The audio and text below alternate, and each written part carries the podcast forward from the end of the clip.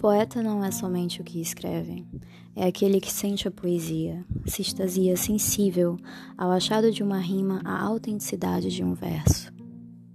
Olá, bem-vindos ao podcast Recita para mim. Meu nome é Sinara e espero que vocês gostem.